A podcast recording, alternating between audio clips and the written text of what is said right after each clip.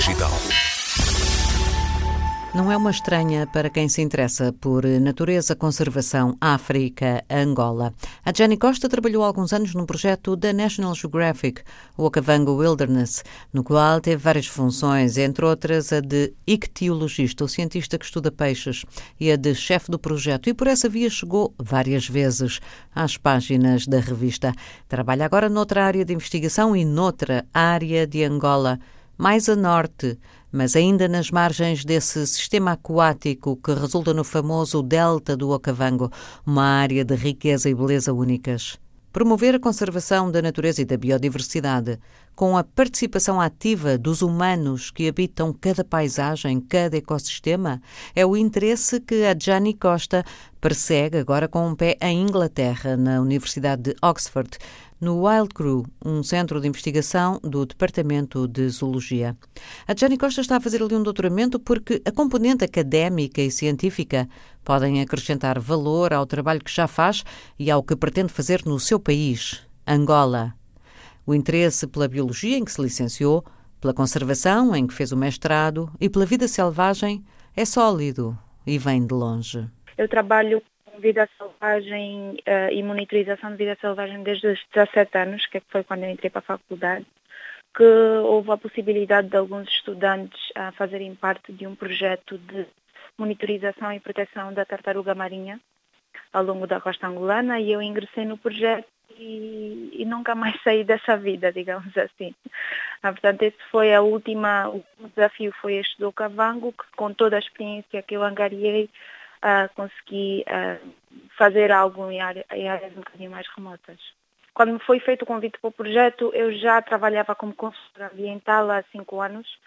Então eu já conhecia bem uh, o país em termos de o que está perto da estrada.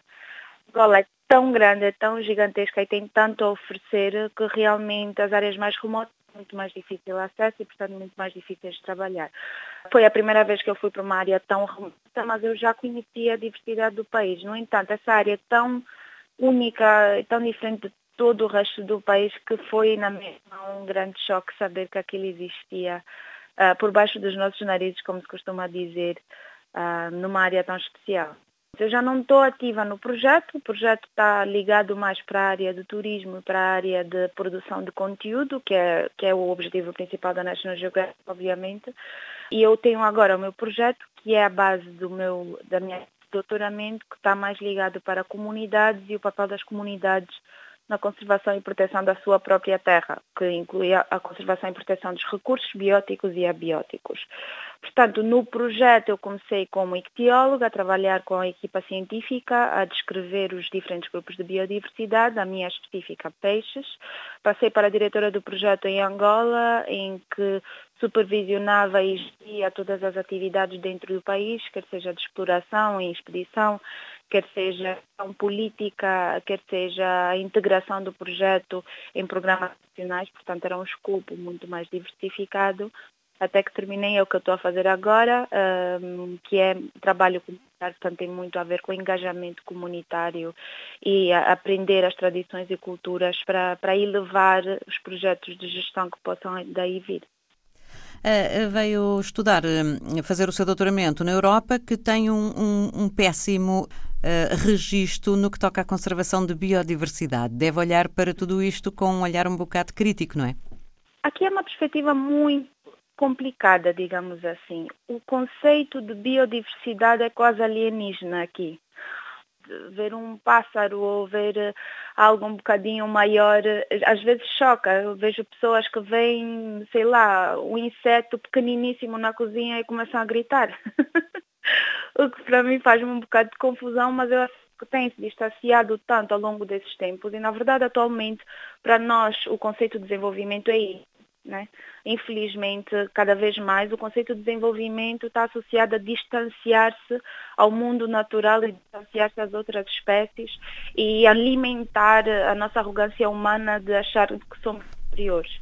Portanto, distanciamos-nos da forma de produzir comida, digamos assim, que é uma das coisas mais básicas, porque tecnicamente produzir comida está ligado diretamente ao mundo natural mas a maior parte das pessoas não faz a mínima noção do processo. Portanto, são as coisinhas pequeninas que aqui na Europa, principalmente, a, grandíssima maior parte das pessoas se distanciou. Daí achar fascinante esse tipo de trabalho e não conseguir reconhecer os verdadeiros desafios.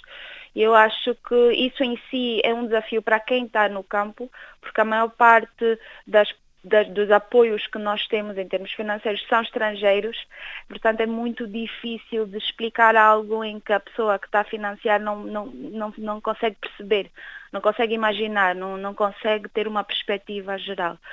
Portanto, sim, aqui a, a forma como se distanciaram do, do ser humano como espécie e passaram a ser o ser humano como o topo do desenvolvimento é um bocadinho assustadora, digamos assim, não posso mentir.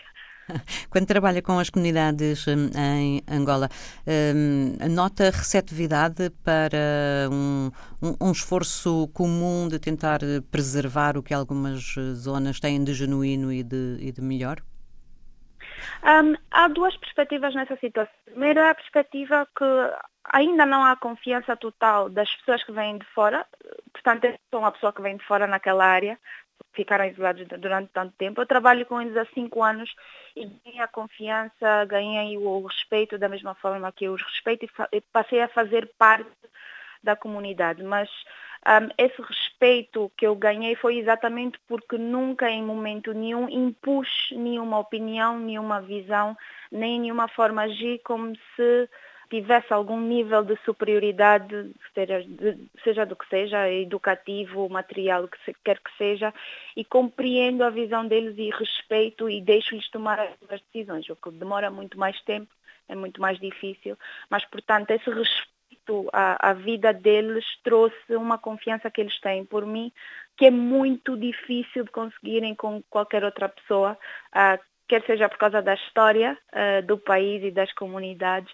mas também da atual situação do país no geral, em que vem muita gente de fora com opiniões estrangeiras, sem respeitar a realidade local e no fim não dá certo exatamente porque há um, uma colisão muito grande entre o ideal e, o, e a realidade.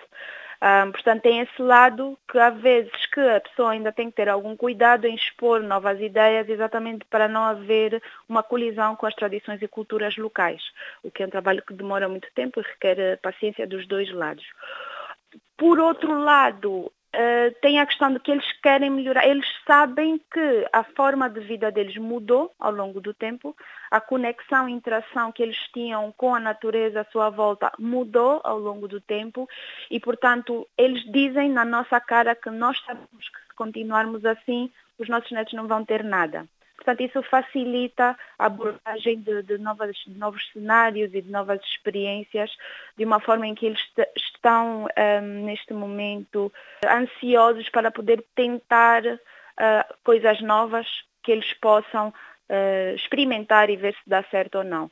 Claro, a, a negociação é sempre constante, porque nós temos que estar sempre a enfatizar que experimentar significa, às vezes, cometer erros Portanto, que isso não pode ser um, uma promessa, isso não é uma promessa, isso é uma forma de trabalharmos juntos para um objetivo em comum, mas são situações que são levadas a dia a dia. Estamos a falar exatamente de que hum, comunidade, em que zona de Angola? Nós estamos a falar de parte da comunidade Luchazi, portanto o grupo étnico Luchazi é grande, um, distribui-se no oeste de Angola, desde a fronteira com a Namíbia até as Lundas, mais ou menos, mas nós trabalhamos com as comunidades no Mochico, que estão em dois, em, em dois municípios diferentes. Neste trabalho, o que é que já está feito e o que é que ainda está por fazer? Tá, ainda está tudo por fazer. o que, é que acontece? Durante tanto tempo houve uma dissociação da participação humana dentro da conservação. Portanto, os conservacionistas ao longo do mundo, que geralmente são pessoas que não são da área em que a conservação está a ser aplicada, determinaram que, sendo o homem a, primeira, a principal ameaça para os ecossistemas, portanto, o homem é a primeira ameaça a ser eliminada. Então, as comunidades humanas sempre foram eh, excluídas de planos de gestão e sempre foram muito tratadas mesmo com exclusão em termos de, de, de, poder de decisão, em termos de colaborações de gestão.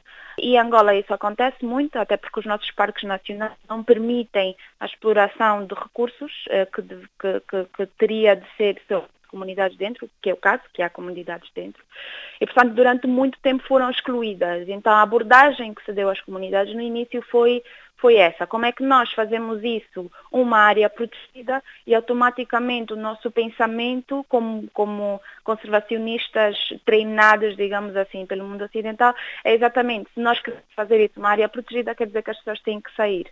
E a abordagem inicial foi essa, e foi exatamente esse o motivo que me fez sair do projeto e, e tentar uma abordagem diferente por ter chegado à conclusão que não se eles têm mais direitos daquela área do que nós, porque é a terra deles, mas também tendo em conta a dimensão e tendo em conta a dependência direta que têm sobre as terras, não é possível fazer nenhum tipo de abordagem de conservação se eles não estiverem incluídos e se eles não tiverem suficientemente engajados no processo. Portanto, não é só dizer que sim, mas é perceber o porquê que ele disse sim, perceber como é que ele contribui com aquilo, com as consequências e tudo mais.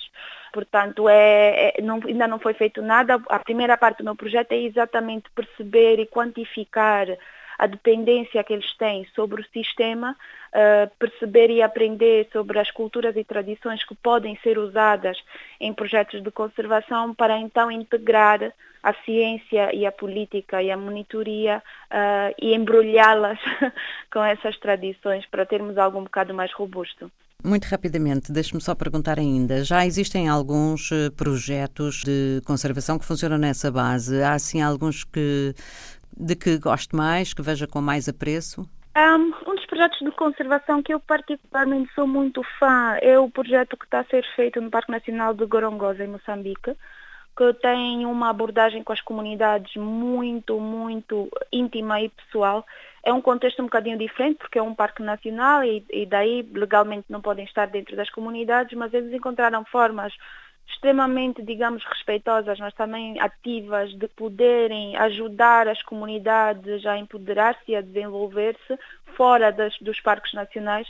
Portanto, criaram condições fora do parque para que elas próprias decidissem sair do parque. Portanto, desde o momento que passa a ser uma decisão própria, uh, é levado com um bocadinho mais de leveza. Uh, já visitei o Parque Nacional, já visitei a equipa que gera o parque e fiquei mesmo muito impressionada e é um dos modelos que levo comigo para poder um, extrair algumas ideias e formas de abordagem um, para que resultam na, na área. Esta, é, é, para mim, é o número um, é o exemplo número um, definitivamente. Uhum. Para terminar mesmo, como é que vê o seu uh, futuro? Trabalhar em Angola ou realmente é uh, muito incerto e está em aberto? Ah, em Angola. Eu não... definitivamente, talvez não em Luanda, mas definitivamente um, em Angola. Uh, para além do potencial que o país tem para ser a minha casa, eu acho que quanto mais contribuição local houver para o desenvolvimento do país, melhor. Que o que acontece muitas vezes é que nós fugimos todos, então tem que vir pessoas de fora para ajudar a fazer o país, mas são pessoas de fora que não têm perspectivas da realidade e, portanto, perde-se muito potencial financeiro, uh, humano, uh, nesse tipo de projetos que são a curto prazo e que não conseguem atingir tanto que com locais poderia atingir mais nós conhecendo o funcionamento eh, político e dia a dia do país, somos capazes de levar a, a, mais à frente, na minha opinião. Mas nós acabamos por fugir, então as coisas não avançam como eu acho que poderiam avançar. Portanto, eu acho que tenho muito mais a contribuir para o meu próprio país do que em qualquer outra parte do mundo. Em, que, em qualquer outra parte do mundo eu vou ser também a pessoa estrangeira que está a vir ajudar em que local. Portanto, é um ciclo, digamos assim. Adjani Costa foi explorador emergente e mais tarde explorador do ano da National Geographic. Foi jovem campeão da Terra em 2019 pelas Nações Unidas. Tem outros prémios e distinções no currículo, uma vontade forte de trabalhar em Angola e um objetivo: juntar a ciência e a sabedoria tradicional no desenho de projetos de conservação da natureza que não excluam as populações humanas.